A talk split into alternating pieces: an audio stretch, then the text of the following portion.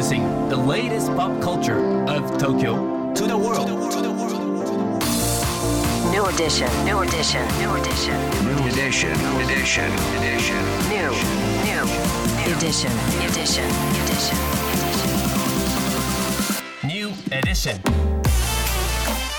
さあここからはこれからの時代を切り開くオルタナティブなカルチャーメディアニューとグランドマーキーによるコラボコーナーニューエディション毎日ニューにアップされるさまざまなカルチャートピックスの中から聞けば誰かに話したくなるような聞けば今と未来の東京が見えてくるようなそんな大ニューなネタをピックアップギュッと凝縮してお届けします。はいそれでは今日のニューエディション。まず最初のニューなトピックは？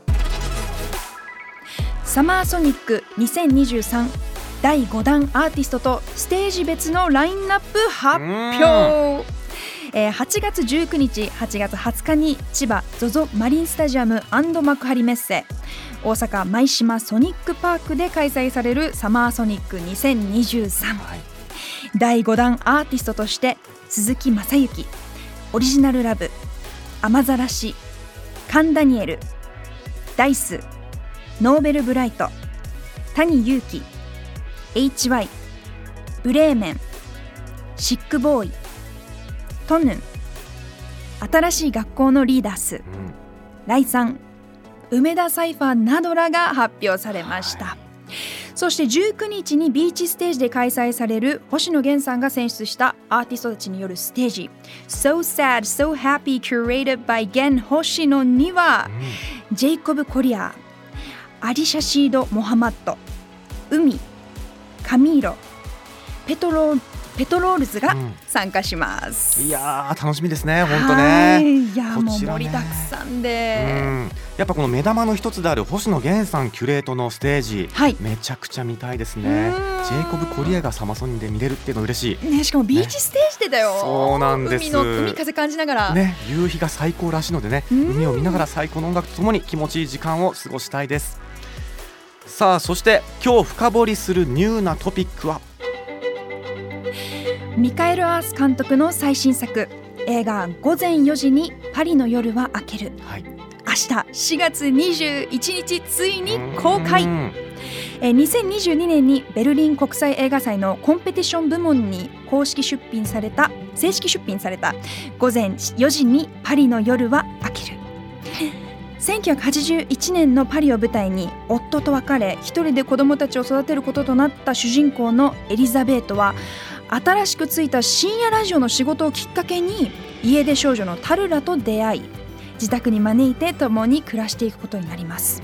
その生活の中でエリザベートをはじめとするそれぞれが自分自身の人生を見つめ直していくというあらすじなんですけれども主演のエリザベート役をシャルロット・ゲンズブールが演じられているほか深夜ラジオのパーソナリティであるワンダ役にエマニュエル・ベアールが名を連ねています。はいさあ今日はですね映画「午前4時にパリの夜は明ける」について音楽ディレクター評論家の柴崎裕二さんからコメントが届いてます高野さん、セレイナさん、リスナーの皆さん、こんにちは。評論家の柴崎裕二です。今日僕が深掘りするのは、明日4月21日に公開される映画、午前4時にパリの夜は明けるです。えこちらはですね、ウェブサイトニューの方で、えその選曲が映画を作るという連載を私がやらさせてもらっているんですけれども、えまさにその第1回目で取り上げさせていただいた映画になります。監督はミミカエル・アース監督、フランスの監督さんですね。で、サマーフィーリング、アマンダと僕というような映画もこれまで撮られている方で、どちらも本当に素晴らしい映画です。えー、まあ、テーマとしては、ま、人生におけるその喪失と再生、まあ、非常に普遍的なテーマになってくると思うんですけれども、こちらのテーマを今回の映画でも描いているという形になります。で主演がシャルロット・ゲンズブール、もう本当に、えー1980年代から活躍されている、まあ、フランスを代表する女優さんですよね。で、音楽が素晴らしいんですね。1980年代のパリを舞台にしているということで、えーまあ、当時のですね、まあ、ヒット曲であったりとか、まあ、割とマニアックなところまでいろんな楽曲が流れるんですね。えーまあ、代表的なところで言うと、ロイド・コール・アン・ザ・コモーションズ。例えば、あと、ザ・ペイル・ファウンテインズ。それと、まあ、キム・ワイルド。まあ、ちょっと懐かしい名前って感じられるリスナーの方もいるかもしれないんですけど、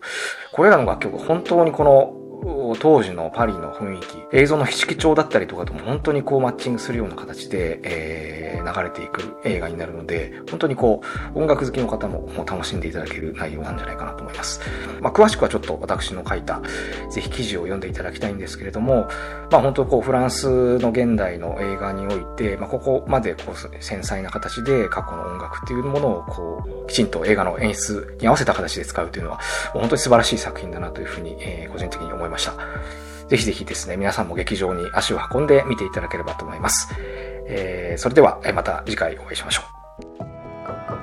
柴崎さんありがとうございました。いやー80年代のパリのねはい。こう空気感。それをやっぱりこの当時のヒット曲とかマニアックな曲をこう流すことによって、えーその空気感全部をこうね伝えていくというか。で音楽ってやっぱね重要な要素ですもんね。はいはい、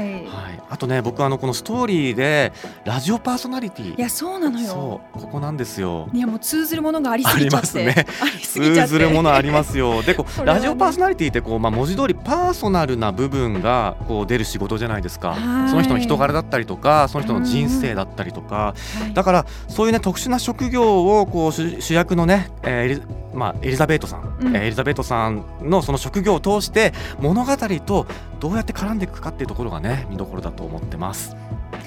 改めて映画「午前4時にパリの夜は明ける」は明日からシネスイッチ銀座新宿武蔵野間渋谷シネクイントほか全国順次公開です、はい。今日ご紹介した情報はカルチャーメディアニューで読めるのはもちろんポッドキャストでも聞くことができます。そしてさらにニューでは今日コメントを届けてくださった柴崎裕二さんの連載「その選曲が映画を作る」を掲載中です。今日ご紹介いただいた「午前4時にパリの夜は明ける」について過去を扱った作品が持つ二重性をキーワードにより深く論じられています。目でも耳でもあなたのライフスタイルに合わせてチェックしてください